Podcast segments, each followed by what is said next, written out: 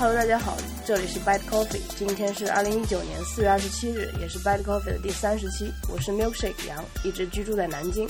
本期的话题是视频剪辑。关于视频剪辑这个话题，其实就在最近的一个周末，然后我们学校有一个职称评审，但这一届的职称评审，它需要每个人制作一个视频，要完整的放一个四分钟的视频，然后介绍你的项目、你的文章。你带的学生，他还要以一定的格式来输出，就是 WMV 这很奇怪的格式，所以我就有参与帮助我的同事来剪辑一个视频，就是从录屏到把这个录屏的东西放到 iMovie 里面去剪辑，剪辑之后再输出，还要转化成这个，因为就像学校要求的这个格式，就其实整个过程还是需要一定的技术的。嗯，然后刚好这一期我们就请到最近很火的一个 B 站 UP 主，能这样介绍你吗？何同学，你要不给大家介绍一下你自己？大家好，我叫何同学，是北京邮电大学的一名大二学生，也是 B 站和微博上的一名视频博主。然后刚才 Milkshake 老师说很火，其实一点也不火，真的一点也不火。呃，那你是太谦虚了。这个怎么说呢？就是。也不能说就是最近很火吧，就是我看到你的视频，我们是就是面对面有有也有见过的，嗯嗯。然后当时我觉得你就是一个，在我看来是一个就很清新的一个年轻人，当时会觉得这个孩子很很有意思，嗯嗯。然后就回去看了你的视频嘛，嗯嗯嗯。然后你这个视频，我看那一期是讲 HomePod，HomePod，哦，那期我特别喜欢。对。对，我也是特别喜欢这一期，就是我昨天还在看这一期，它里面有一个把 HomePod 的那个声场，嗯嗯嗯，呃，可视化的一个，在我看来是一个小实验。他拿一个，呃，可能是矿泉水的，就是农夫山泉超大的超好多多少毫升的那种矿泉水瓶子，把它罩住，里面放的烟，对不对？它每次 HomePod 它这个声场，呃，它一改变，然后它里面的烟雾就是会跟着它变化。嗯，然后还有一个呃小实验，就是这个 HomePod HomePod 一一下子吹灭了十五根蜡烛。哦，是啊是啊，那个贼有意思。对，你知道我当时想的是什么吗？我在想，这个人一下子同时是怎么做到点十五根蜡烛这个事情的？呃，您需要把十五根蜡烛插在猫抓板上，然后用一个油特别满的打火机，然后特别快的一下把它们全都点着。然后赶快，就是这个。然后赶快放音乐，因为那个蜡烛烧不了多长时间，就一会儿就烧没了。就是反正那那那个其实，就刚开始录的时候，蜡烛就是有那么长，录完了就那么一点点了，烧的特别快。对，而而且能发现，就是前面点的蜡烛是最短的，后面是比较长的。哟，您这一看就是老师啊，的确是。呃，倒不是老师，就是你做的这个，就像我其实第一时间拿到 HomePod。嗯嗯，就是我当时还在美国，我是第一时间真的发布当天我去的那个 Palo Alto 那个店，我去买回来的，然后写了一个在少数派写了一个呃文章的视频，嗯，然后我当时也是想尽量的去描述它这个声场有多棒，嗯，我我只能用那个我说大家有看过磁铁，就是磁铁有磁感线，然后磁感线上放磁粉。嗯嗯，就是就是能做出一个可视化的，这样有一个磁场这种感觉。嗯嗯，然后你做的这个会让我觉得啊，这个还是视频这个做的更有意思一点。哦，我懂您的意思了。其实这就是视频的意义嘛，就是可以通过画面把一些事情讲得更清楚一些。哎，不过我觉得您的思路也挺好的，就是磁感线和磁场，真的挺有道理的。那天视频是可能会试一试。对，因为就是你的视频会让我有一种在那种科技博物馆的那种感觉。就是说，他们会把，比如说法法拉利电子感应之类的东西，会以一个很好的可视化的方式呈呈现出来。然后你是，比如说把苹果的一些产品，或者，呃，就是这些里面很有技术含量的东西，呃，表达不清的东西，能够展现在这个就我们面前。嗯嗯，对。然后还有一期视频让我。非常印象深刻的是，其实是呃不是一个产品的测评，是一个你自己对听众说话的一个那一期二月十一号的。哦，您说那一期是吗？就是我大概知道您说的是哪一期。那那一期里你提到说，你十三岁的时候开始看视频，嗯，然后其实你现在年纪也不小嘛，但是这个十三岁开始看视频，其实有好多年的时间在积累这一个过程，唉，然后好多年了，对？吧？就是为什么，就像你说的，我好像从一个老师的角度来看你的视频，或者说就是想到这些原理。那因为我爸爸是一个物理老师，就是我从小接触的，他就会跟我说，呃，就散步的时候，他会跟我说，你把这个电磁波谱的波长给我背一下，就是哪个波段是什么。然后他也会频繁的带我去科技博物馆，说这个是什么，那个是什么。所以就是，这是我的一种积累，就是我爸给我言传身教的东西。好棒！那你呢？哦你你要不说说看你的就是这种积累，或者你为什么怎么就突然觉得对他感兴趣？要不给大家介绍一下？呀，我为什么会对这种这这些科技测评类视频感兴趣？是对吗？我估计就是在我很小的时候，其实我就接触这些东西比较多，就是小时候在奶奶家玩 Windows 九八的电脑呀，然后嗯长大了，然后就不停的上网玩电脑。然后各下各种游戏，然后然后就到了移动互联网这一步，然后就，然后有 iPad、iPhone，然后反正是那是那是二零一二年一个漆黑的夜晚，那时候我在被子里面窝的啥事儿也没有，然后我就用手机看看看视频嘛，然后就看到了 Zeller 的 iPhone 五测评，那应该是、哦应，该是哎呀，反正很久以前了。那个视频拍的挺好的，然后当时就觉得嗯，嗯。感觉挺有意思的，然后就开始看同类的视频，然后就一直往下看，往下看，往下看，一直看到现在。嗯，嗯，你要是然后自己开始做，嗯，对，对，然后自己开始做。其实我没有想到我要做这个东西，真的，这个的确是挺挺奇怪的一件事，但是真的做了发现还挺有意思的，还是挺开心的。嗯，就是我看你最早的一个视频啊，就放在 B 站上面的这个视频，哦是你翻译的嗯是一个国外的 vlogger，对，国外一个 vlogger，他讲就是 vlogger 是什么，要怎么做 vlogger，嗯然后后面几几集也是你分享了一些剪辑的技巧，嗯嗯嗯，然后对吧？对然后后面才开始做，就是感觉很正式的一些小测评，嗯，就是之所以说小，就是说你你基本上是时长在十分钟，差不多。差不多对。吧？或者说可能比你还早一点吧。我也一直在看，就是那个时间段，就像 Ziller 每年对 iPhone 的测评，嗯，都是一个就很期待。然后当时苹果的发布会是九月份嘛，嗯，就九月份发布 iPhone，iPhone 之后可能 Ziller 可能就十月份，呃，发布这个视频，就是当时会会等，呃，是而且就是很激动的看他每年的有一个这个是呃测评放出来，然后呃是不是要去买，然后有什么渠道买，因为当时的话，一二年其实一二年已经到后期了，一二年是我，哎，我那个时候已经开始读研究生了。哇，那您年纪不小。对我年纪是不小了，嗯就是那个时候我记得除了 Ziller，还有就是彭林做的是。F View，、对，那时候应后来变成该叫因为那时候沙架帮 F U，然后再对对对然后彭林的视频，其实我是挺喜欢他的文案的，啊是是呃，是，他他的这个颜值就一般，但嗯是是是他呈现出来对，就是他跟你娓娓道来，好像在讲一个故事，是然后它里面的观点，就比如说讲 Kindle，我记得有个 Kindle 一期，是就是。是哎呦，其实相当怎么说深刻呀。呃，对对对，就是那种浪。漫主义和人文情怀的科技测评，反正拍的。其实你的你的测评也会给我有这种感觉。那那谢谢谢谢谢谢谢谢，那那 那那那那那挺好。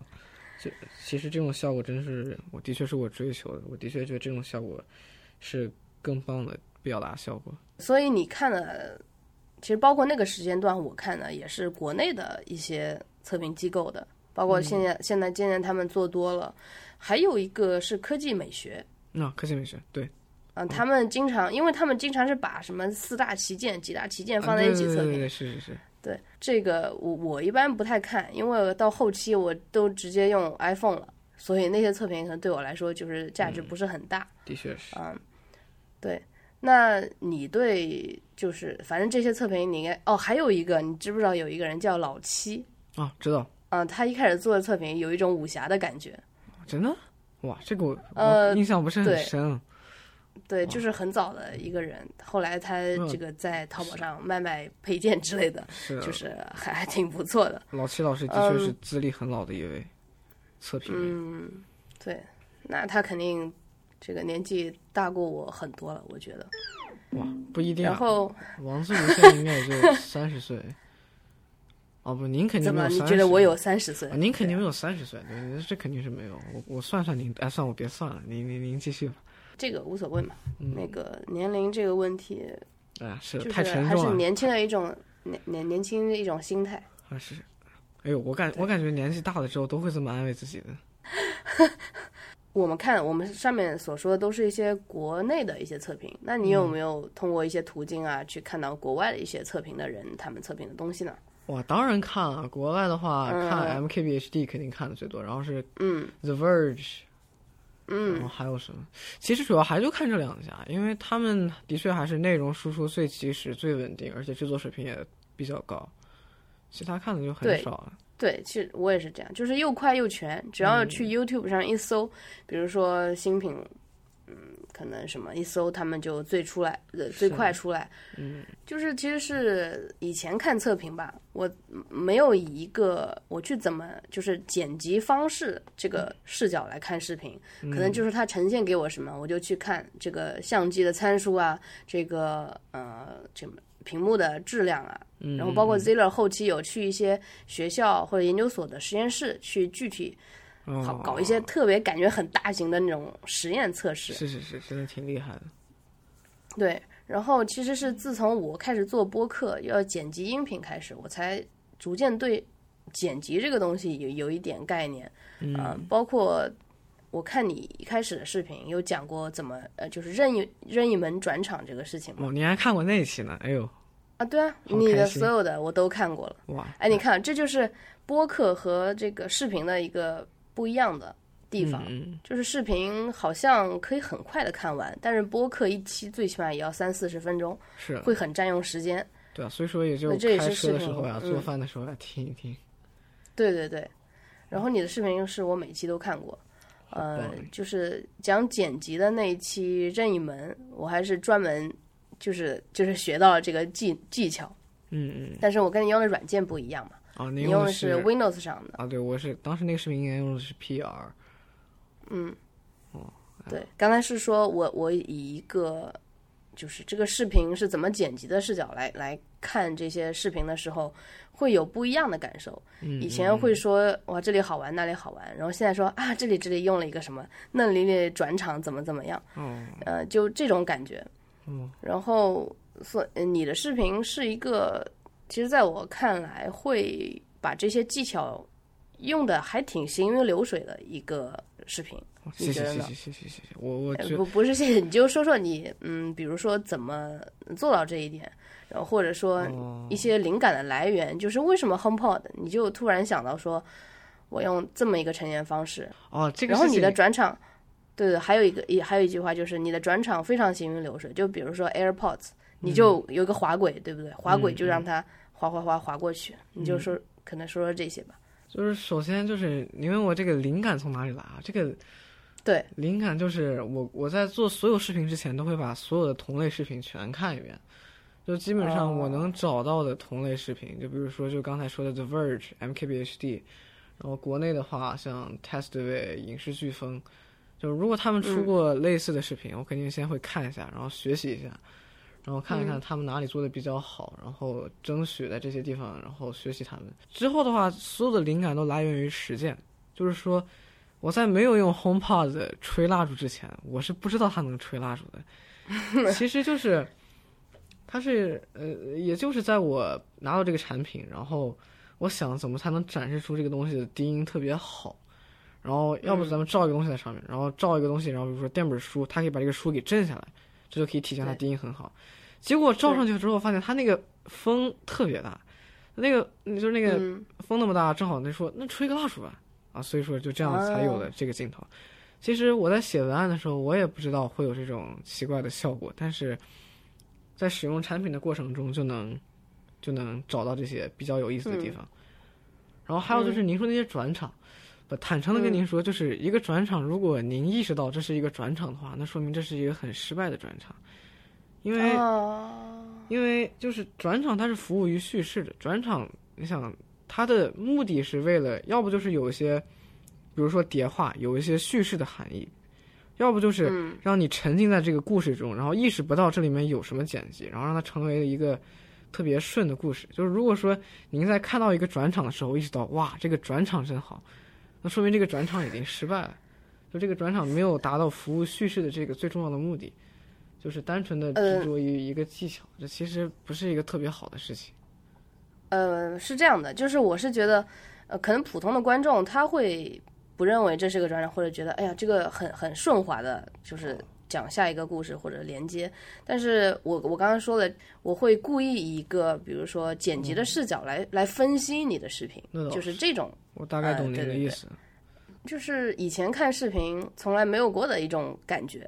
嗯，呃，就包括就是是是硬件是这样的，我我也有跟我身边的同学有讨论。嗯嗯嗯，对于硬件的测评，其实好多人会感觉说，这确实和年年纪大了这个有关啊。就是年年龄一大，事情越多，可能我们更更多的就会说，算了，就买 iPhone，其他也不用看了。所以对于硬件的测评，到后期会有一种看不看无所谓，反正买来用。然后还有生活中还有更重要的，比如说这个工作呀、养孩子啊，你现在不会有这种呃感受的。就是到了以后会有逐渐有这种感受，会会对硬件的测评失去兴趣。嗯，就包括 Ziller 最新又出了一个三星的折叠折叠屏的那个视频，好像在微博上被人吐槽的。哦，但我也没去看王自如那个开箱是吗？哎呦，那视频贼嗯、对对对，哎 呦，看了好就是，哎呦，真高兴。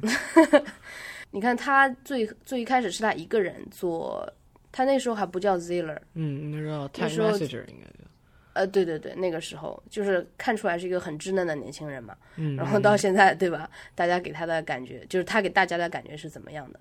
呃，然后再到我们观众也有一个不同的阶段，有不同的事情，就是比重不一样，会会到后来会觉得这个硬件测评看不看无所谓。但是我觉得你的视频给我的感受，倒不是说这个参数有多好，然后买还是不买，嗯你似乎在做的是它就是特点的呈现方面，我觉得做得非常好。哦，谢谢谢谢谢谢。就很很难想象一个年轻人吧，只能这么说，年轻人他能够很清新的展现一些很特别的一些东西。嗯，我大概懂您的意思。这个我觉得其实就跟广告差不多吧，就相当于写广告创意一样，就相当于用这个呃，就是对你好像说过，大家都很喜欢你的创意，嗯对吧？然后包括你说有时候在上课的时候，在想着这个点子应该怎么怎么弄一下。哎呀，是，现在每天上课就发愁了。你说这视频咋拍呀？每回视频都整这么累，哎，真的是，咱就不能正正常常拍上一期简单点儿的视频，然后大伙儿说说话啥的。哎，这我们就是录播课，你就来做，就是到我们这儿来录播课就可以了，简单的说说话就行。那挺好，那挺好。哎呦，这节目多嗯，是，就包括视频的制作吧，嗯嗯嗯，你在 B 站有放出剪辑的一些呃链接和你，你给其实那个链接非常详细了。嗯，就是我我的播客其实一直有一个剪辑小哥帮我剪音频，这么棒啊！然后对，好开心。在我认识你之前，其实他给我发过你的那个链接，哦就是文字版本的那个，但是我当时就没注意嘛，我也没觉得我要多去精进我的剪辑视频剪辑技术，嗯，嗯然后直到就刚刚他才跟我讲，我说我一会儿九点钟要和他录视呃录录播课，嗯然后何同学你认识吗？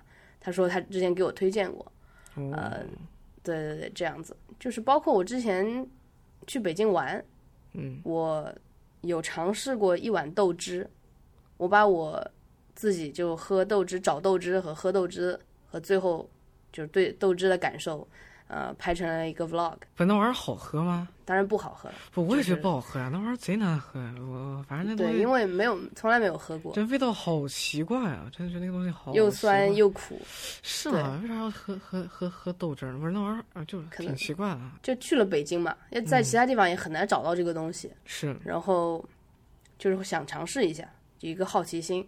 然然后我当时带过去的一个就是视频录制的设备是那个 Osmo Pocket，啊，呃，也是我自己的一一个这个小东西，因为我觉得它一个是有人脸跟踪的模式，嗯，就是。人脸锁定，然后放在那儿，对，就可以对着你的脸拍摄一些东西。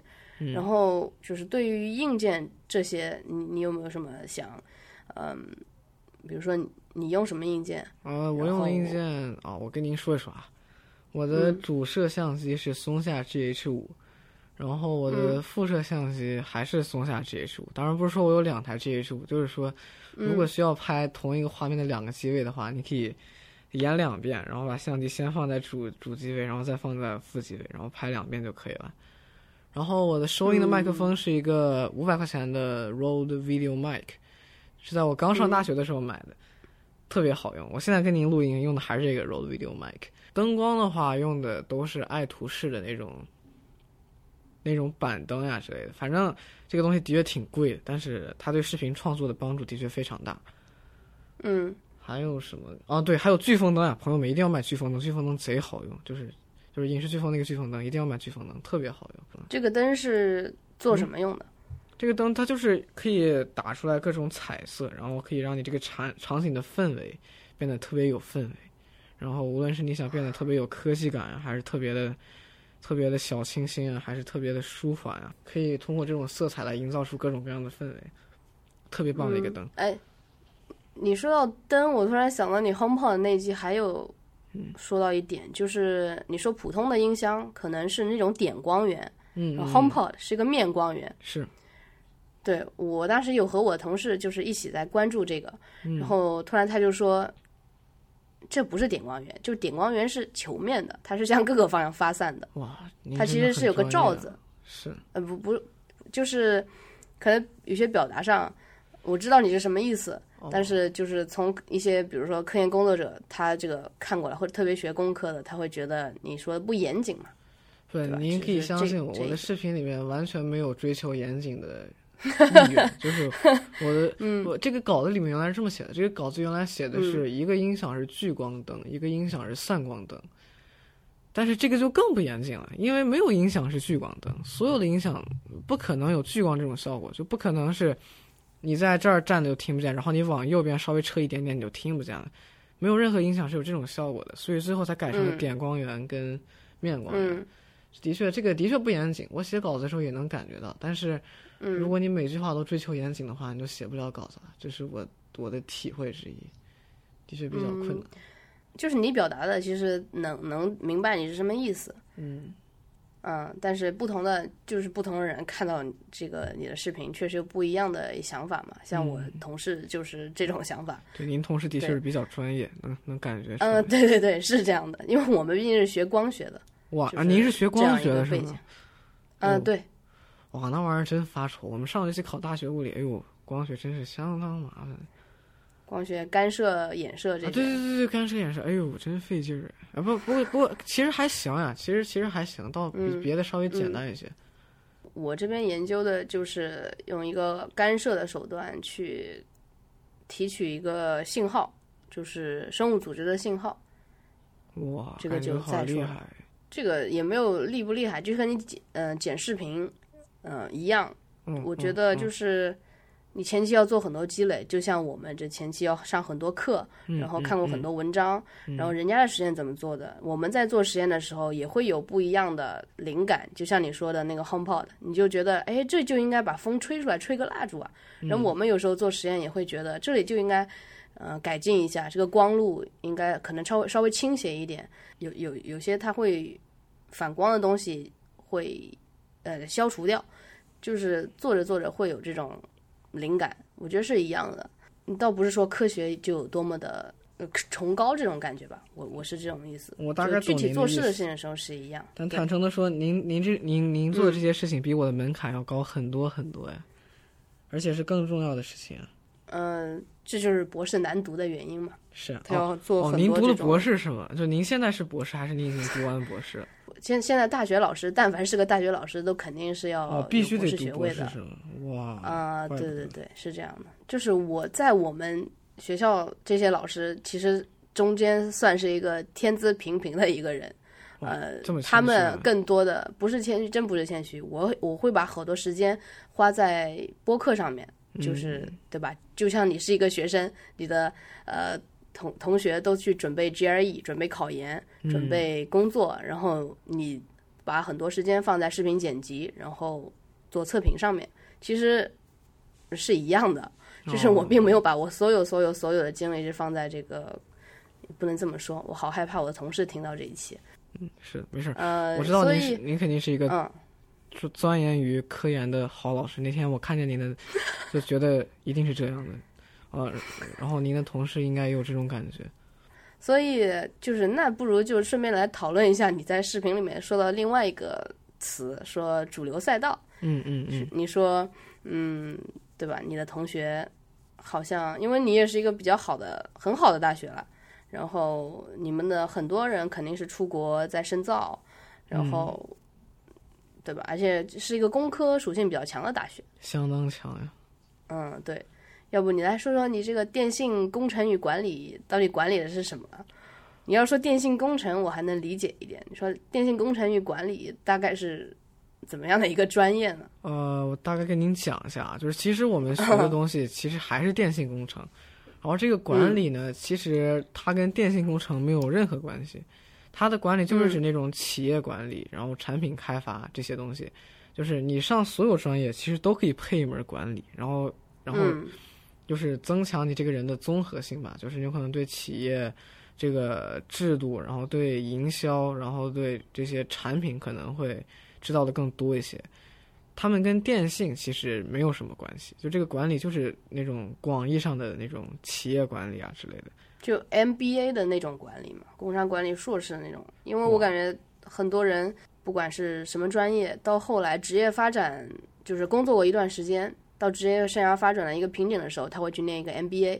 哦、然后 MBA 的时候就是学一些这种训练，就是得到这种训练。就是那玩意儿有用吗？就就就就就就念这个东西。呃，这个可能需要几呃有一些工作的背景，嗯，就是你工作完之，后，然后我觉得出来的可能就是以我的理解啊，因为我也没有上过这个，可能嗯出来就是一些产品经理，然后类似的，就是你既有技术，然后又有一些管理方面的能力，然后这个管理方面能力，我感觉他们比如说演讲，再比如说呃。啊，这个是很很肤浅的一些我理解的工商管理硕士学的东西了。嗯，就是如何成为一个 aggressive 的人，然后去呃管理大家，达到一个目的，然后在管理大家的同时，让大家也得到一个能力的提升。我觉得是他们，当然最终的目的是把这个产品做出来，或者说盈利，就是成为一个职业经理人，就有这样一条道路，那是不是？感觉还比较明显？我觉得很、呃很强啊。是这样的，就是我有一些朋友也是这种路线，然后也有很多人就是只有走技术的路线嘛，就好像一些程序员，呃，到职业的可能三四十岁会有一个瓶颈期，他们会转行，会这样。但有些就是一辈子呀程序？员他。他他他们去开小饭店吗？还是 还是啊不不不，这怎么开小饭店？就是、呃，代码和管理，他可能有些人会选择一直写代码，有些人会往管理岗去转嘛。嗯，就是一个这种感觉。哇，我也想转管理岗啊，转管理岗多好，感觉你咋管理管理的视频吗？视频没有啊。还是谁我就说，剪辑的？如果我是一个程序员的话，然后嗯我我有可能，你想我写这么多年代码，我的经验也很足，然后我认识的人也嗯很多，然后我也明白整个项目的运行的，我觉得转管理岗很很棒呀，而且工作也会更适合我这个年龄一些，对，是这样的。而且大家都很尊敬我，因为毕竟我年纪最大，所以他们都会听我的话。哎，我觉得挺好的。所以你你现在就是有这种想法吗？啊，没有，我觉得我我现在我现在太年轻了，我觉得呃不是不是太年轻了，我现在嗯没有那个能力，我觉得我干不了管理的工作，我觉得我只能把手头的事情做好。嗯，对，就是我们大学的时候有职业生涯管理规划的课程，你你们有吗？我们应该是有的，但是那个课大家都在玩手机，还没修。嗯，是这样的，因为当时的那个当下都是很难去，就是也不知道老师在说什么，他说的也不好，然后觉得也不会太有那方面的想法。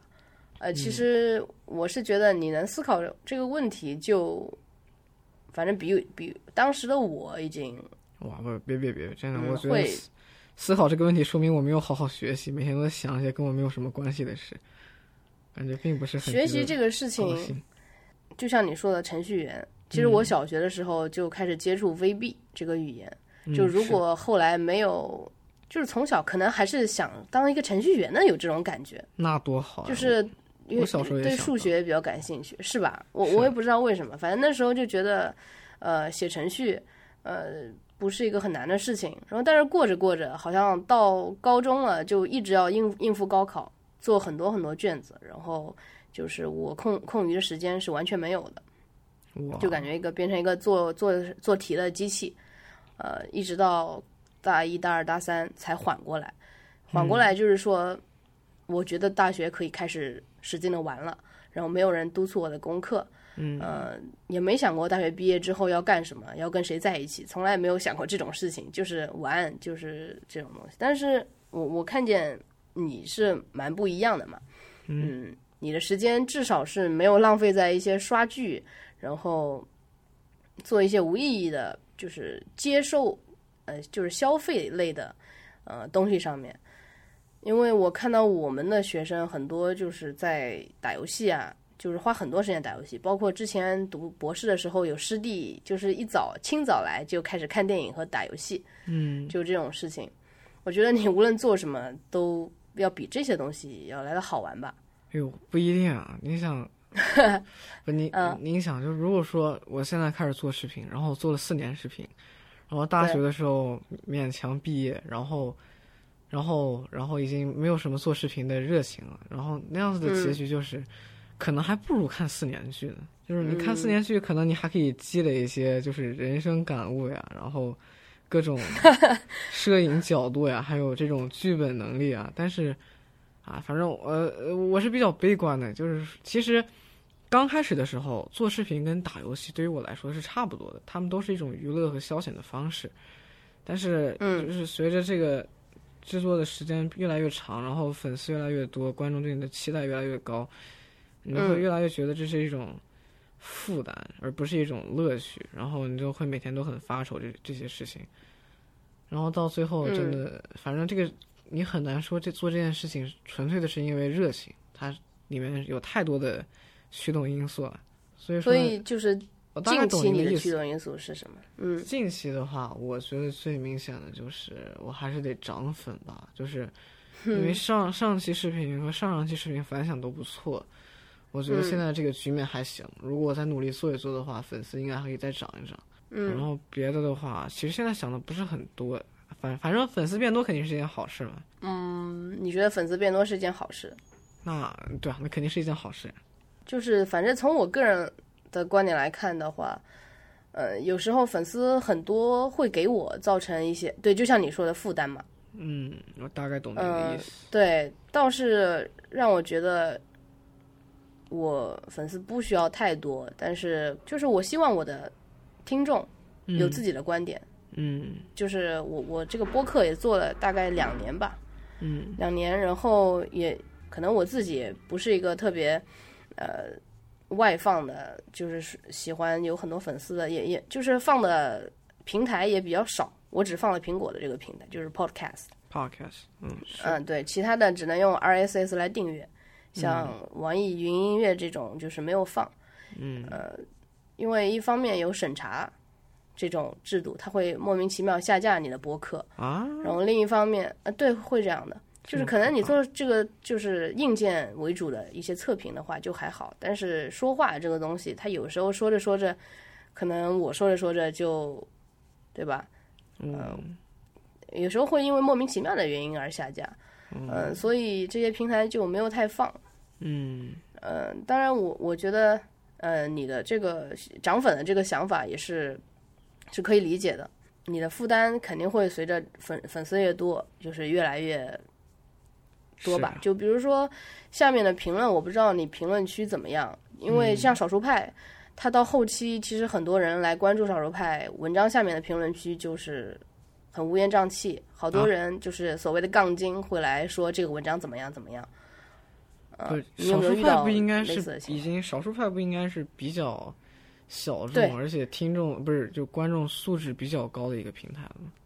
对，但是有时候有一些作者他会他的观点会比较，也不能说极端，只能说非常有自己的个人的观点。嗯但是很多中国的读者他不能呃理解这个个人的观点，然后他会觉得你既然在手术台上放出来了，然后你这个观点我就要反驳你，就是人还是会有一种天生想反驳的这种呃东西在的，嗯，他就会指出一个点，抓这一个点，然后说这个呃就是作者怎么怎么样。是啊，这种事情其实我也会做的。嗯，所以你你你有这个，就是比如说有哪些在嗯 B 站上面给你的回复，或者不是有弹幕嘛？弹幕上你会有有遇过你让你不高兴的情况吗？啊，我想想，应该有吧？你等一嗯下，我看我看一下，我嗯应该好，我应该会，我看那种比较有意思的，我都会截图。我我应该在桌面的文件夹里面有一个有一个文件夹，就里面都是这这些评论。就比如说这些这个这个这个评论，我觉得理由太牵强了，可能是为了拍视频强强行凑的推荐理由吧。然后，这是一个评论，然后另外一个评论是令人窒息的逻辑，窒息就是那个智力熄灭那个窒息，嗯还有 智力熄灭。这里的 IPC 可以换成任何前端，B 站推到首页也是无语了。不过其实我倒能理解这个视频啊，这些评论应该都是我在去年的时候发了那个 iPod Classic 的那个视频之后，哦观众朋友们对我的反馈。其实坦诚的说啊，他们说的是有一定嗯道理的。嗯这个他说的的确是，他们这个观点其实是深深的扎根于实用主义的土壤。他们说的其实是有一定道理的，只是他们的表达有可能让让作为 UP 主的我不是很舒服。但是对，他们这个的这个的确是有有他们的这个道理的，我不得不承认这一点。但是坦诚的说啊，就是这个视频，我把它放出来，我没有逼你点进来看，它是免费的。嗯嗯，对对对，你，你都看完了，你不喜欢你就走不就行了吗？你非得再说我一句，然后大家搞得大家都不是很高兴。哦，对，说不定他比较 高兴啊，我也不知道。反正这这点的确是比较难受的也，但是坦诚的说，这也不是一件坏事，因为 B 站的推荐机制，评论也嗯是很大一部分，就是在算你这个视频的综合评分的时候，评论也很重要。就是说，如果你的评论很多的话，你这个视频分儿也会更高，你在排行榜上的位置也会更高，所以这也不不一定是一件坏事。对，所以说，反正我现在评论我肯定还是会看，但是坦诚的说，嗯遇到比较杠的评论，我我已经心态很很宽了。就像这种再建个文件夹放这种评论的事情，我肯定是 肯定是不会再干。对这个方没有没有什么意义。啊，那这个方式倒还不错，就是能把这些记下来。一些比较火爆脾气的这个怎么说 UP 主，或者像我们在微博上收到一些，会会很气愤吧？第一时间会觉得很气愤。嗯，然后你这个方式把它截图截下来，然后当做以后的消遣用，我觉得是一个很好的方法。嗯，是来缓解这个挺高兴啊、的。对对对，其实你给我的感觉还是一个，其实深怎么说，不能说深度深，就是说还挺有一套方法论和自己对待这些乌烟瘴气评论的一套方法的人吧。哎，其实真的嗯无所谓了。其实大家都，你想，大家这每天日子过得挺辛苦的，好不容易上网能快乐一会儿，然后看个视频还不高兴，我还不能说上一句，当然可以，这个其实都可以，我其实都会看，反正大家只要是和谐的嗯讨论问题，怎么讨论都可以，反正只要不要攻嗯击别人家人呀、还有说一些特别奇怪的话呀，都可以。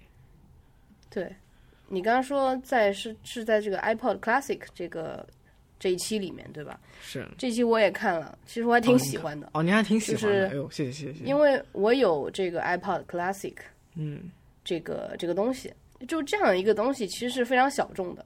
嗯是和带有全键盘的手机嗯，这样是相同，呃，这种这种感觉的非常小众的产品。是就是其实你像是你你在这个测评里面放出来的图片，就是那个黑莓的 Classic。嗯是。对，这个手机也是我的一个备用机，哦，您还有这款手机呢出国啊，对。嗯，所以你你的其实你的视频我好多都非常喜欢你你的这个文案，不能说文案，就是你的旁白，嗯这些东西。哦，还有一期也是非常非常喜欢的是，你说十年中最经典的五款苹果产品，哇，那期您都看过，哎呦，那那那期视频 做的时候我应该先把头梳一梳，主要是有这个。嗯，这没有关注到你的发型，我就看了你的说的一些东西。是那期也是我做的相当崩溃的一期啊，那期视频，嗯，出来播放效果不是特别好，但是做的真的特别特别累。那期视频，反正最后发完了，我什么都不想干，然后就躺在床上，然后看，当当时应该是在看底特律变人的游戏攻略吧，然后看了一晚上，然后第二天起来带我家小小猫咪去了医院检查，检查它的身体状况。哎呀，反正那那期视频真的是他的。反正做的真的特别累，但是坦诚的说，我自己不是很喜欢那期视频，因为那期视频就有非常明显的炫技痕迹，就是他有那么多转场，但是很少有转场是服务于叙事的。他那么多转场就是为了让观众看啊，这里有个转场，好好看呀。但是这些转场他们本身其实没有什么意义，而且那个视频的节奏明显太快了，不知道你有没有感觉到那个视频节奏明显太快了，应该再慢一点。因为因为你你五款苹果产品，你都要把它的特点放出来的话，它确实你一期这一期好像是也是五呃六分钟，五分五十八秒嘛，差不多对，呃就很快，嗯，这个肯定是节奏很快。我倒不觉得转场就是炫技是一个不好的东西，因为就好像有些钢琴演奏家他故意炫技，你不知道你知不知道跑酷这个运动？哦，我我知道啊，我玩过《静之边缘》。等会儿，你说的是游戏吗？啊，对啊，就是那个那个特别特别帅气的小姐姐，然后跑酷的游戏啊。哦，我我说的就是真人，就是去跳啊翻，然后像小猫一样，呃，跳到地上，就是真人的那种运动。哇，您描述的真的好可爱啊，跟小猫。因为你家有一只小猫嘛，我看到你那个。你还这个闲下来还去拍了一个猫片，对不对？对啊，那个猫那个猫片啊，您觉得怎么样？你你你逗它，然后猫腾空起来那个慢动作，嗯，就让我想到了跑酷这个东西嘛。哦，那那挺好。嗯，对，最近就是对跑酷这个事情比较感兴趣。嗯，然后他有很多动作就是炫技的动作，或者说你你看啊，旁旁边有一个人，就是有一次，嗯，我在学校里走着走着，突然遇到一个小蓝车，嗯。然后我当时就想跳过去，跳，然后我就啪啪啪跳过去。我跳过去之后，旁边一个阿姨，呃，就是突然说她自己吓死了，就是她看她不知道我在干嘛，然后她又停下来，然后跟我说：“哎呀妈呀，吓死了，吓死了！”就这种，然后我就觉得很好笑，就是可能在他看来，我这个就不知道在干嘛的，就是在炫技，或者说不好好走路这种事情。哎，不，等一下，您还会跑酷吗？我不会跑酷，只是在练习当中。哦，就是觉得健身到一定的阶段，好想想换一个目标去，呃，锻炼自己的身体。然后觉得跑酷是一个呃什么器材都不需要的一项运动，在学校里面这个环境还比较好，就是有一些高高低低的东西。我大概懂您的意思。哇，好强啊！嗯，不不是会跑酷，只是会跳。就是因为跑酷的初级阶段需要练一些弹跳力啊，跳箱，然后我就把这个小蓝车什么的，就是你懂的。哦，我懂的。我有同事也问我，你要摔下来怎么办呢？嗯，我想摔下来就拍拍泥土就站起来呗。就是这个东西，我觉得和你你说的转场的炫技是差不多的。我觉得它不是一个，因为你做的视频并不是说电影，让大家去欣赏这些呃。就是叙事，就服务于叙事吧，你是这么说的，呃，你的视频完全是可以，都甚至完全做一期全是这种炫技的东西，我觉得在我看来都是可以接受的，因为这个范围对吧？范围很广的。是我大概懂您的意思，这种这种视频就是纯炫技的视频，其实挺多的，就是这种嗯。尤其是抖音啊，然后 B 站的那种旅拍视频啊，这种视频其实是相当多的哦。但是坦诚的说，你看第一个的时候，你会觉得哇，觉得好厉害；看第二个的时候，觉得哇，有点回味；你再看第三个的时候，就觉得这些套路我怎么见过；然后第四个的时候，你就 就有点无聊。反正这种视频，他们的周期都不是很长。但是坦诚的说，啊，您说的也也有道理。我估计大多数观众朋友看我的视频也是。有可能看到第四五个的时候，就发现，哎，这个同学他的套路怎么每期都一模一样？好没意思。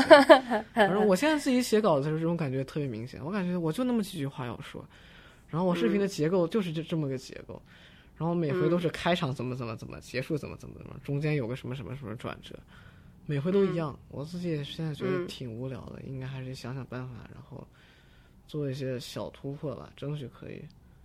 哦，我最近在想拍 vlog，就最近想拍一些嗯，比较有意思的生活化一点的内容，不要再就到大街上拍的。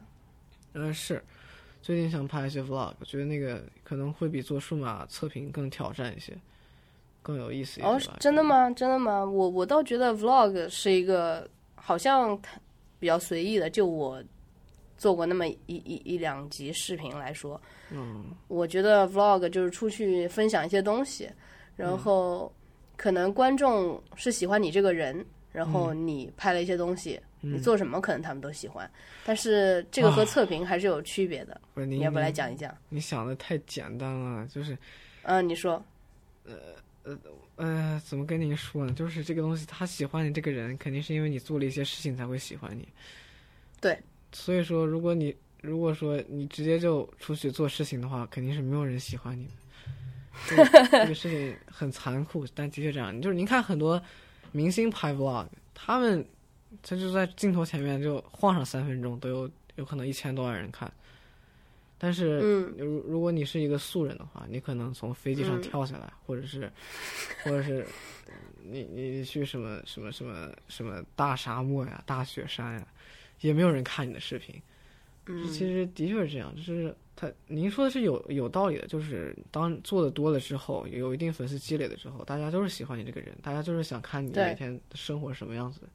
但是在这之前，你必须得做出来很多很惊艳的内容，才能攒出来这一批粉丝，来愿意关注你。嗯这个过程其实是相当麻烦，而且做这种内容一定是需要经过非常复杂的规划，然后各种策划，然后各种前期的很刻意的拍摄，才能做到的。你很难在一开始就通过记录自己平时平凡普通的生活，最后培养出来一个大家都喜欢的人设，这个其实是很困难的一件事情。所以说，我现在开始做 vlog 的话，啊，我现在还是比较随意吧，现在没有写过什么分镜，然后也没有写过什么策划。嗯嗯但是坦诚的说，如果对于任何一个想做 vlog 的新人，就比如像我呀，然后我还是建议大家在出门拍摄前先写个什么小的本儿呀，最起码列个哦提纲，就今天要拍什么，你都先想好了，然后拍拍完了马上回看素材，不行了再重新拍一遍，大概就这样。我我只能只能这么说啊，我大概也就是这个水平。嗯你太谦虚了。然后，其实你的积累，或者说大家喜欢你，就是或者已已经有很多人喜欢你，对吧？就是跟你最一开始就是什么，二零一七年那个时候开始，嗯，是，呃，你的，我觉得大家喜欢你，就是因为就可能跟我这种感觉一样吧，就是有创意啊，然后这个视频质量很高，就是很多人就是不吝赞美的。你的微博下面我看了，有很多人说，哎呀，这个是什么 B 站就是测评类的现在最好的这种这种，就是别人夸你的这种话嘛。哎，不是不是不是，我我知道很多比我做的好的，我觉得这个可能是你吸引大家喜欢你的一个点吧。嗯嗯嗯，行，谢谢大家，谢谢大家，我我我我会努力的，我我我我我，哎，反正的确是压力挺大的吧。反正就是当你把这种高制作水平成为一个标签之后，你就做视频的时候都会特别累，因为每期视频都得整出来点什么新东西，呃，压力的确会比较大。但是这个东西毕竟是不可持续的呀，你不可能永远靠创意吃饭，不可能永远靠灵感吃饭，而且你也永远不可能二十天才更一期视频，这样子的频率实在是太低了。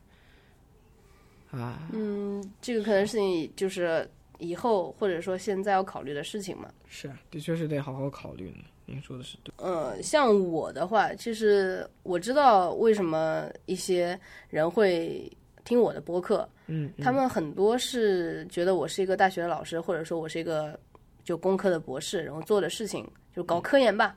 因为我的听众群里面有很多正在上大学的，或者读研的或者博士生，嗯，对，就是大学生、研究生、硕士生就很多。嗯，然后我觉得他们喜欢我的原因是，可能他们会希望有一个科研也搞好、搞得比较好的人，嗯主要是这一点，然后还能分享一些，有可能是科研方面，也有可能是数码方面的我的爱好。嗯嗯，所以我经常会用这个来激励自己。这怎么说呢？我觉得我的听众还是会希望我发一些很好的文章。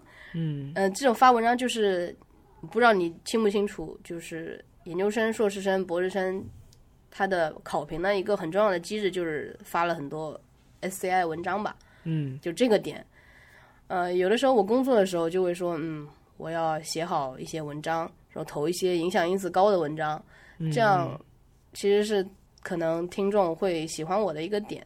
嗯倒不是说我的播客有做了有多好，嗯播客只是我这个人的一个观点的输出。我这个人大部分呢，或者说整个重心其实还是放在呃这个嗯平时的工作里面的。就虽然我是花时间在播客上面，但是播客呈现的东西也是好多是我在实验的时候想的事情，有的时候是我在写代码的时候想的事情。我也在想，我以后应该怎么去平衡这个工作和播客的关系。但是对我来说，其实就还好。我甚至就是我做播客最一开始的初初衷，就是说一个锻炼自己的表达能力。毕竟一个老师上上课要讲三，嗯，没有三个小时，要讲两个小时，你要怎么去更好的表达你自己，然后让学生能够更能理解你是啊这样一个能力。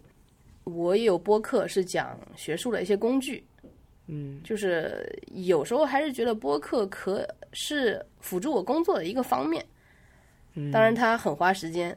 我有时候就像跟跟你一样，就是在路上吃饭的时候，走着走着也会想着，嗯，这个点，我今天看到什么好的文章里面的点可以放到播客里面。就是你有没有曾经试图过说把你的专业和这个，毕竟专业和专业课是你现在作为一个学生嘛，对吧？主要的一个任务也要咱们也要做毕业设计，然后也要因为应该也要科研训练，对不对？嗯是这个你都有没有想过把它们融合一起？就是稍微啊，完全没有，可以这样一点。完完全没没有，完全没有。因为坦诚的说，我目前嗯看不到任何结合的方法。嗯就无论是学的专，而且尤其是我们的专业课，其实我们的专业课现在学的相当的浅，就是基本上大学毕业了，靠你现在专业课学的东西，你干不了相关的大部分工作，这是一点。然后第二点就是，的确是这个就是很难结合。我的视频的确像您说的，没有什么深度，在技术上不会探讨到太深的程度。嗯所以说，把专业知识跟视频内容结合到一块儿，的确比较困难。你只能把嗯可能是做专业的时候那套方法论，或者是你在那儿积累的能力应用到你的视频制作上，但具体到嗯专业内容本身，我觉得可能有点困难，就是把它跟视频结合到一块儿。我估计的话，我只能就是，我呃我觉得我就安安稳稳的毕业就已经就就已经挺满意的了。，OK。就像昨天有有两个学生来找我做科研训练，就是本科生好像都要做这个东西，就是怎么去进入研究的一个状态。嗯嗯然后我就问他们说，嗯你们最喜欢嗯哪门课，然后最讨厌哪门课？然后这两个女生就说，我们没有什么讨厌的课，他没有讨厌的课就是没有 就对啊，就没有讨厌的课，就是这个上也行，那个上也行，但是就也没有什么喜欢的。哇，那说明这个大妹子肯定没有没有好好听课啊！那那怎么？呃我特别喜欢体育课。嗯，我上大学听的最认真的就是体育课，因为体育课真的挺有用的，锻炼身体，就像您说的。那你们体育课都选修什么呢？哦是，哎，这个这个事情，哎呦，这事情特别有意思，是这样的，啊就是我上学期学期末的时候，那选课的时候，那时候我正在剪辑视频，然后就把这事儿给忘了。然后等我等我选课的时候，就是只是就是像什么网球呀、足球呀，然后还有什么素质拓展呀这些大家都比较喜欢的课，都已经被嗯选完了。然后是嗯给我剩下的课，就只剩下健美，就你知道，就是健美，而它这个名字还不叫健美，它叫健美操，您知道吗？哇，好 尴尬。不过后来去了，发现其实是在健身房，然后举一举铁呀，然后用一用器械啊之类的。那个课其实上的真的挺好的，哦因为你对健身房的各种器械的使用有了一个基本的认识，然后你之后要怎么锻炼，也会老师也会教教会你一套科学合理的方法。然后那一个学期下来，我感觉我应该也变重了一些。反正真的，这个、嗯这个课的确是，反正目前为止于我而言，我感觉收获最大的就是我上大学这么长时间，我觉得我收获最大的就是上体育课，真的是，反正身体素质真的很重要。倒不是说是专业知识不重要，但是身体素质的确很重要。非常非常感谢本科的素质教育，然后让我有了更好的素质，然后感嗯感感谢国家，感谢北邮。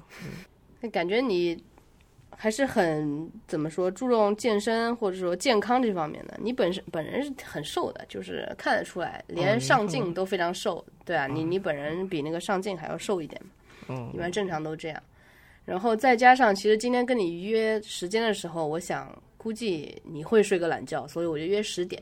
嗯然后你竟然把它提前到九点，这是第一次有嘉宾就是说要提前的。要不你是跟 我就是很好奇你的作息嘛？因为我是一个早睡早起的人，哦，不是，您一般几点睡啊？几点睡的话，我十一点我就会很恐慌了。哇，那我您正常如果舒服舒服的状态是十点半睡觉，哇，那您我熬到十一点半就不行了。哇，那您这生活生活作息相当健康呀，对啊，就是老年人的作息嘛，经常被谦虚了，谦虚。很多人嗯那个，对，就我身边的一些呃，包括年纪大的和年纪小的，都一般都会睡个懒觉，就周末的时候嘛。嗯，然后你你你呢？你平时这个作息，包括剪视频，很真的很花时间。这个我很有这个感觉，就是对吧？有的时候要一帧一帧的抠。那你这个自己的时间是怎么个安排？你的作息，你真的是五点五点半醒吗？呃，我可以给你大概说一下我的作息。我平常的作息，我一般是嗯十二点睡觉，然后早上七点起床，嗯，一般都这样。然后如果做视频的话，那基本上就不睡觉了。就一般做视频的时候，就是后期剪、前期拍的时候也这样。前期拍的时候，因为时间每次都卡的特别紧，回家的时间很有限，一般拍的话都会拍到晚上三四点再睡觉，然后第二天六点就得醒，因为得赶火车回学校。然后剪视频的话，一般也是得通宵，但是我们宿舍通，因为是住在学校，宿舍通宵的时候是没电的，所以只能去自习室剪视频。一般剪的话也得剪到差不多三四点，然后回去睡觉，然后六点多宿舍来电了，起来赶快继续剪，那样子一般才能每天在比如说什么上午呀，才能把视频发了。的确是比较哦辛苦的过程。对对对，这个这个不仅是辛苦了，我觉得就很艰苦了。你说，因为你家还是离北京挺远的嘛，嗯那你每次录这些视频都要回家录，然后再第二天回来。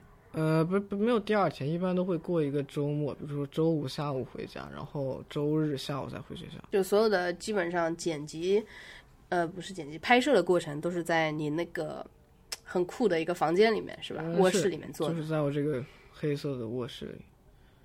对，嗯，这个好像也发了一一些视频，黑色卧室，对介绍了一下都做了什么。哎，我对你那个灯管，那个 H 的灯管是非常喜欢的。哦，那个其实就淘宝上买三个灯，然后拼一块儿就行了。对对那贼便宜啊。对，就是之前去过一个博物馆，里面 也有就是几个灯管放在一起，啊、他给那个灯管大概五个颜色，就彩虹式的那个颜色。他说这个这个装置艺术品嘛，这个名字叫无题，然后是一个特别有名的极简艺术家。呃，哇，弄这一看就很懒惰的名字呀，不是叫无题，一般真的这个这个就这这个这个很懒惰的一件事情啊，朋友们，就典型的放弃了思考才会叫无题啊。他就是他是一个极简主义艺术家，就嗯当时他们那个时代就会做这种，觉得嗯，让这个观众自己感受的一个东西吧。哦就说到你卧室，其实还是想说你的视频制作的过程非常艰苦。然后像今天我们约这个时间也是上本来是上周约约的录制，然后你嗯那边。呃，声音不太好。你当时是在哪里的？我看好像是室外的一个环境，是不啊，是？不不是室外，当时这样，就当时不是跟您要录音嘛，我就因为学校肯定没法录啊，学校宿舍里面人那么嗯多，然后那么吵，然后对，各种地方我想想都不太合适，所以我就去学校对面那个酒店开了个房，开了个房，然后我就说我录完了回学校正好。但是嗯那天就比较伤心，我发现那个麦克风有有点问题，就它那个电流声特别明显。然后嗯酒店的话，其实那个隔音条件也不是很好，所以说最后没有办法，那就只好再再再再回家录了，大概就是这样。嗯对，就像我本来今天也是在家录制的，然后这邻居装修已经用到电钻，就不停的钻钻钻 然后我就没办法，我就拎着我所有的设备到了办公室来。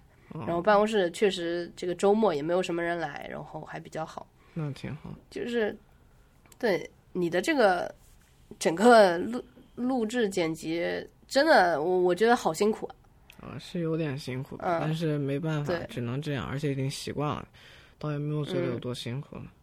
嗯，那你觉得就是你刚才说以后想往这个 vlog 方面发展，还是说开始尝试做这个 vlog？啊，我觉得还是尝试吧。就是发展的话，其实这个东西，我估计也就是在在正经的视频之中，有稍微点缀一下，然后嗯让大家从各从多方面更全面的了解一下你这个 UP 主。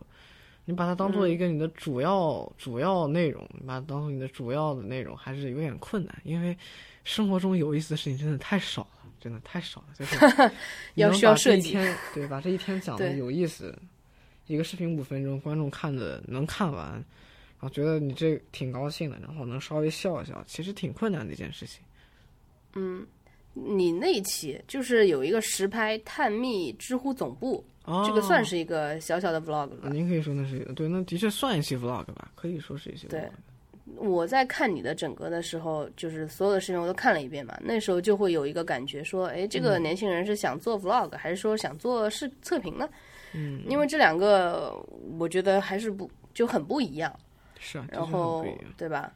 你视频还是有一期就觉得就很搞笑，你是给大家分享一个错题集的制作，嗯，是吧？我当时觉得，嗯，这是一个学生，哇，然那有后你有啥搞笑？那是相当严肃的事情啊，朋友们，很严肃。就是我高中才有这个错题集这个东西啊，嗯，我也是呀、嗯，但是我是纸质版本，当时没有 iPad。哦，没事儿没事儿，其实其实效果都差不多。我我记得当时我爸爸这个还是很很很好玩，很有意思。当时嗯他帮我让我把卷子每个错的题把卷子剪下来，剪剪下来，他拼拼在一张 A 四纸上，他帮我影印一份。影印一份是吗？嗯，对，然后当成错题集，但是这个效果不好，因为老要错太多了，老要 剪，就是就抄吧，就抄题，就是这种。呃 是我大概懂您的意思。其实抄着抄也挺好呀，抄一抄的话，可能印象加强记忆。对，印象可能还更深刻一些，不是不是什么坏事。其实我还有最后一个问题，嗯嗯嗯，就是敢于屠龙的勇士是什么东西啊？嗯，就是哦我在你好多集这个视频里面都提到这个，是你说谁谁谁是一个敢于屠龙的勇士，怎么样怎么样？嗯，您确定吗？真的有很多期吗？我的印象里面只有呃，至少有两期吧，我我觉得可能至少有两期，嗯，我我印象也有可能是一期反复提到，有可能。对，应该是我记得是 Pebble 那期，Pebble 那期哦应该，是说，智能手表，对对对，那个小手表是就把它称为屠龙的勇士。嗯其实这个我坦诚的说啊，我觉得这个真的没有什么，它本质上也没有，有可能这些年轻人的心里是有理想、有抱负，他们想做出来不一样的东西，但嗯本质上这就是一个商业、商业、商业行为，就是大家嗯。大家创业赚钱，这个嗯，的确就有可能说为说成屠龙的勇士，有一些刻意在他们失败后美化他们的的这个这个哦嫌疑，嗯。但是在客观上，他们的确是挑战了大公司的权威，并且做出了很不一样的东西，然后让这个市场更丰富了一些。就所谓屠龙的勇士，就是有可能就是对大公司的，就是虽然在资源上，然后在研发能力上，然后在资金上都不如人家的情况下，还能做出不一样的产品，然后能做出差异化的东西，然后能，嗯我感我感觉这就是所谓的屠龙的勇士吧，就是 Pebble 那期的意思。嗯，那其实我我想说的是，也就是怎么说，后期的一些一些发展也好，我觉得你只要按照自己的去想法去做，还是做一些自己喜欢的、有热情的东西。然后，嗯其实你给我的感觉就是这个样子，嗯就是不是说商业价值不强哦，就是就是目前这个阶段，我觉得你就是一个，就就像你刚才描述这个敢于屠龙的勇士这样，就一、一个年轻人，对，是这样子的，就是还是希望你能做得非常好。啊，我大概懂一个意思，但坦诚的说，嗯，做视频没有什么，就是你做你的就行了，你也你也没有什么龙可以屠呀，就大家都一样，每天发愁的。反正我知道的大多数内容创作者，他们都是普遍比较焦虑。啊，是大概是这样。这个焦虑也需要很多的，就一方面就是怎么说自己来排解，另外一方面还是不能失去一个兴趣吧。是，我觉得如果但凡真的失去一个兴趣，那如果是我的话，我就不太会做这个事情了。就像我今天跟你录制之前，其实我是很兴奋的，带着我的这个话筒，然后所有的 iPad、Mac，还有耳机，还有那个备用的一些东西就全带上了。其实我是一个很开心的一个状态，然后跟你录制这一期的，这就是一个对，呃，我其实也是我希望我始终保保有的一个一个东西。嗯，那说那个一点，就是一一种赤子之心吧，这种感觉。是，还是要有这种这种创作的热情才行。您说的的确是有道理的。是，那谢谢大家收听这一期的 Bite Coffee，欢迎大家给 Hi at Bite Coffee 写信。然后何同学，你要不留一个什么联系方式，让大家可以找到你，或者说给你做一些反馈的？嗯，大家可以在 B 站或者微博上关注“老师好，我叫何同学”。嗯，对，他的 ID 就叫老师好，我叫何同学。对，我的 ID 就叫哎呀，好尴尬呀！啊，行，大概就这样，谢谢大家，谢谢大家。嗯，好，呃，最后再分享一个关于我们播客的一个事情吧，就是今天录制之前和剪，我我也有大概一个月没有更新这个播客了，然后里面原因很多，一个是工作时间，工作的这个比较忙，另外一个就是剪辑小哥他有一个职业生涯发展的一个重大的转变。然后就是他不能帮我剪辑了，但是今天早上他又跟我说他又可以帮我剪辑了，所以我还就是这这一期是充满欣喜的一期。哇，呃棒！